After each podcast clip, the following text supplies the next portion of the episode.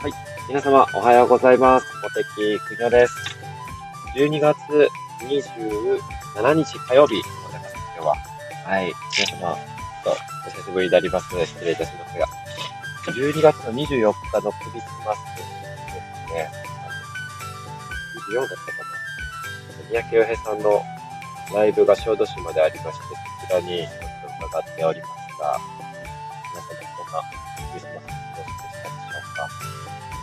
ね、うちはですね、その、うちというか、私、妻はちょっとね、風邪気味だったので、あの、私と子供二人を連れて、先生をしてもらうんですけど、僕がですね、三宅さんとのご縁は、2016年の7月ですね、渋谷で選挙フェスをやってて、直前に、私のそのってる長野の地球宿っていう宿が、ゲストハウスがあったんですけど、そこのオーナーさんの増田坊三郎さん、坊三郎さんっていう、安曇野市っていう、ね、結構リンゴとかも美味しい、すごい素敵な街があるんですけど、その安曇野市議会議員をやってる増田坊三郎さんが、宮京屋さんの応援に行くっていうので、それをちょっと見に行きたくて、えー東京まで群馬から出て行った時期だったんですね。で、その時がちょうど、なん私もちょうど前の会社を辞めて、いろいろこう、日本中を結構、放浪じゃないですけど、いろんな、イベントに顔を出したり、ゲストハウスに行ったりとかしてた、やったんですね。で、それで、ちょうどそこに行ったら、その、なんと言いますか、三宅さんの選挙フェスをやってて、2013年の時に、17万本、17万とか16万ぐらい取られて、全国比例で、全国で一番取っあの、落選者の中で一番取った時だったんですよね。で、それで、2016年は東京選挙区で出られて、最終的にはま9番だったんですけど、もう本当に今まで投票に行かなかった方がたくさんいたような、もう一大ムーブメン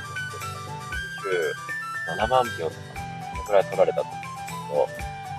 すごいですよね。東京選挙区作られて、落選されたんですけど、ある意味ではすごい、私たち世代というか、20代、30代、40代ぐらい、当時の僕が2016年だから、何何歳だ今から67年。僕が多分30なるかならないかっていうと、29か30だいぶ30歳になるかどうかって結構人生どうしようかなって迷う一つの壁だと思うんですけど、で、その時に野球さんにて、で、すごい、本当当時までは私の政治にそこまで興味関心が高かったわけではなかったんですけど、それを聞いて、すごいたくさんの人が集まってて、すごいライブ感もあるので、感じて、感動したというかね、すごく覚えてますね。で、それですぐに私も別に選挙に出たりとかするわけじゃなかったんですけど、で、全てをね、なんか宮川さんをリスペクトしてて、みたいなことではまたないんですけど、一人の当選されてる方としても、そういうところから見てるで、で、それがまあ今の私のったところに、ちょっと私の知り合いのオリーブを作られてる森村さんですね。で、その方のご縁で、で当日もですね、木車コーヒースタンドっていうのが、小豆島の坂手の方ですね、東側の方にすごい素敵なカフェがあるんですけど、で、そこのところで、まあ、大体40人くらい集まって、ライブを聴きながら飲み物を飲んだり、パンを飲んだり、クラブチャウダーを飲んだり、仲良くで、焚き火に当たりながら、いい夜に過ごすかったかなと思いますね。で、それで、たまたま私もね、泊まらせていただいた宿というか、場所が、野球平さんも泊まられてるところで、で、まあ、奥様だったり、ね、お子さんだったり、まあ、少しお話しで、で、そうです。そのライブ中も、うちの子供がちょうど2歳、4歳で、あの、サンタさんにもらったクレー車とかを持ってって、で、子供がこう、すごい、まあ、わちゃわちゃしながら、おもちゃで遊んでたんですけど、ヨ平さんの子供さんもちょうど3歳になる年ですね。あの、その子供とちょうど間の学年で、すごい子供同士仲良く遊んでもらって、で、ね、今の奥様のね、方ともいただいて、で、夜もね、ちょっと、なんか子供が遊んでたら、私自身はね、その岡山のところで酸素留学で森の幼稚園みたいな保育園の中で子供が五感を使いながら、まあのびのび育つのがいいなと思って、で、その三宅さんのご家族の方も、そういう、えー、話がよくあって、いろんな話をしてました。で、えー、なんだろうな、子育て環境がやっぱりだいぶ今の日本の社会って、昔の状態からあんまり変わってなくてです今の教育自体を全部否定するだってなくて、すごい先生方とかかられてるおかしいで、ずっとやっぱりなってるものがね、あって、いい部分もあると思うんですけど、だんだやっぱり時代の変化が強くなってきて、みんな同じようにできることよりも、やっぱりその子供の数が増えてた時に、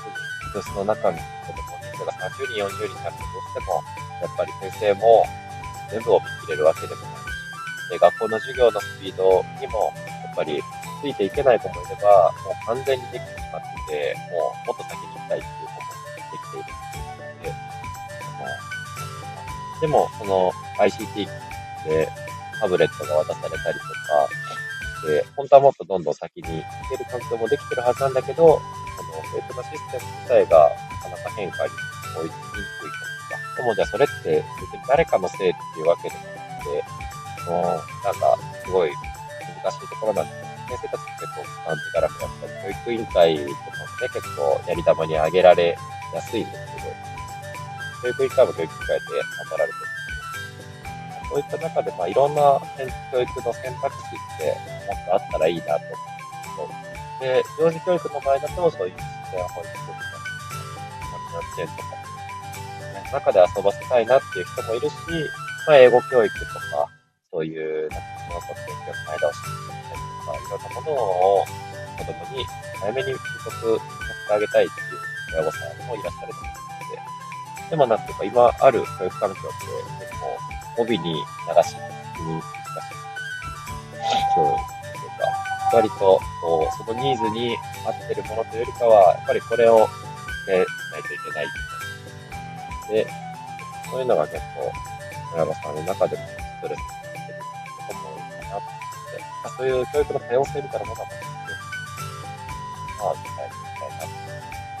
で、まあ、その時に、まあ、私がこの数日がね、結構ワンオペでやってたんですね。ワンオペレーションって聞いたことある方多いと思うんですワンオペレーションっていうのは一人でやるっていうタイプですね。24、5、6、今日まで、今日まで子供を2人、子供2人、2歳と4歳を私、ほぼ一人で見ているという状態で、今はまあ仕事をしてたり、まあちょっとリフレッシュしたりとか、いうのもあって、でえー、まあでも子供もね、ずっと一緒にいると、本当に自分がやりたいことが全然できなくて、かなりのストレスを感じながら、発狂しそうになりながらなんです、まあでもこれって本当は、なんだろう今までの子育てをされてた、お母さんたちが、本当にみんな、ある種抱えてきたりしたりとか、そんなであって、家事なんか手伝ってくれなくて、で、子供2歳、4歳、男の子、男の子って、すごいやんちゃでわがままで、みたいな。そのわがままも、やっぱり自由として尊重したい反面、それに振り回されすぎてて、もうなんかこっちの予定も進まないし、やりたいこともできないけど、なんとても手伝ってくれないみたいな。それがすごい焦りにもなる。で、怒りたくもないのに怒ってしまったりで自己嫌悪になってとか、なんかそういうことって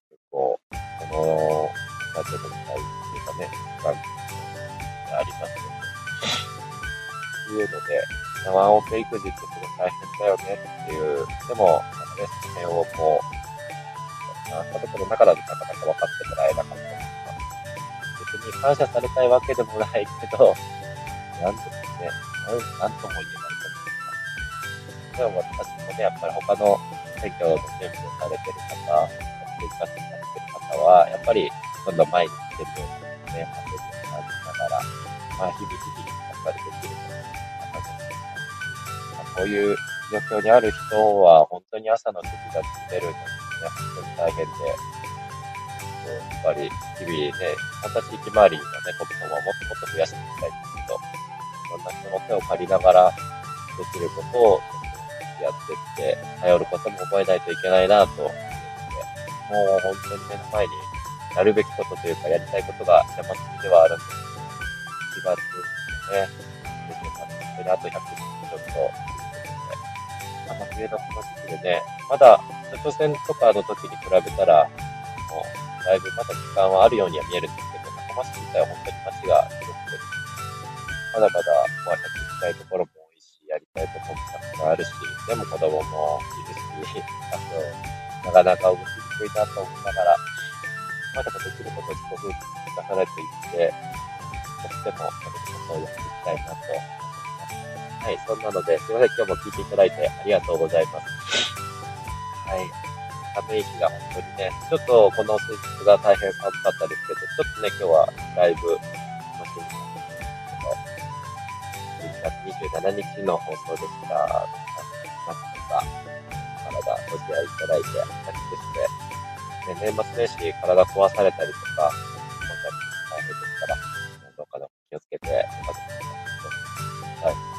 知り合いのその、堀越ケイリーさんはね、ちょっと入院されてるって言って、怪我をされてるって心配をしてる、まあ、こともね、やっぱりああることもありますので、高いところから飛び降りたりとかをしたりとかしないように気をつけてください。私も高松組ですけど、やっぱり交通事故とか、本当に気をつけながら運転していけばいいなと改めて思っているところです。はい。それでは今日もありがとうございました。また今日も一日よろしくお願いします。良い一日はい。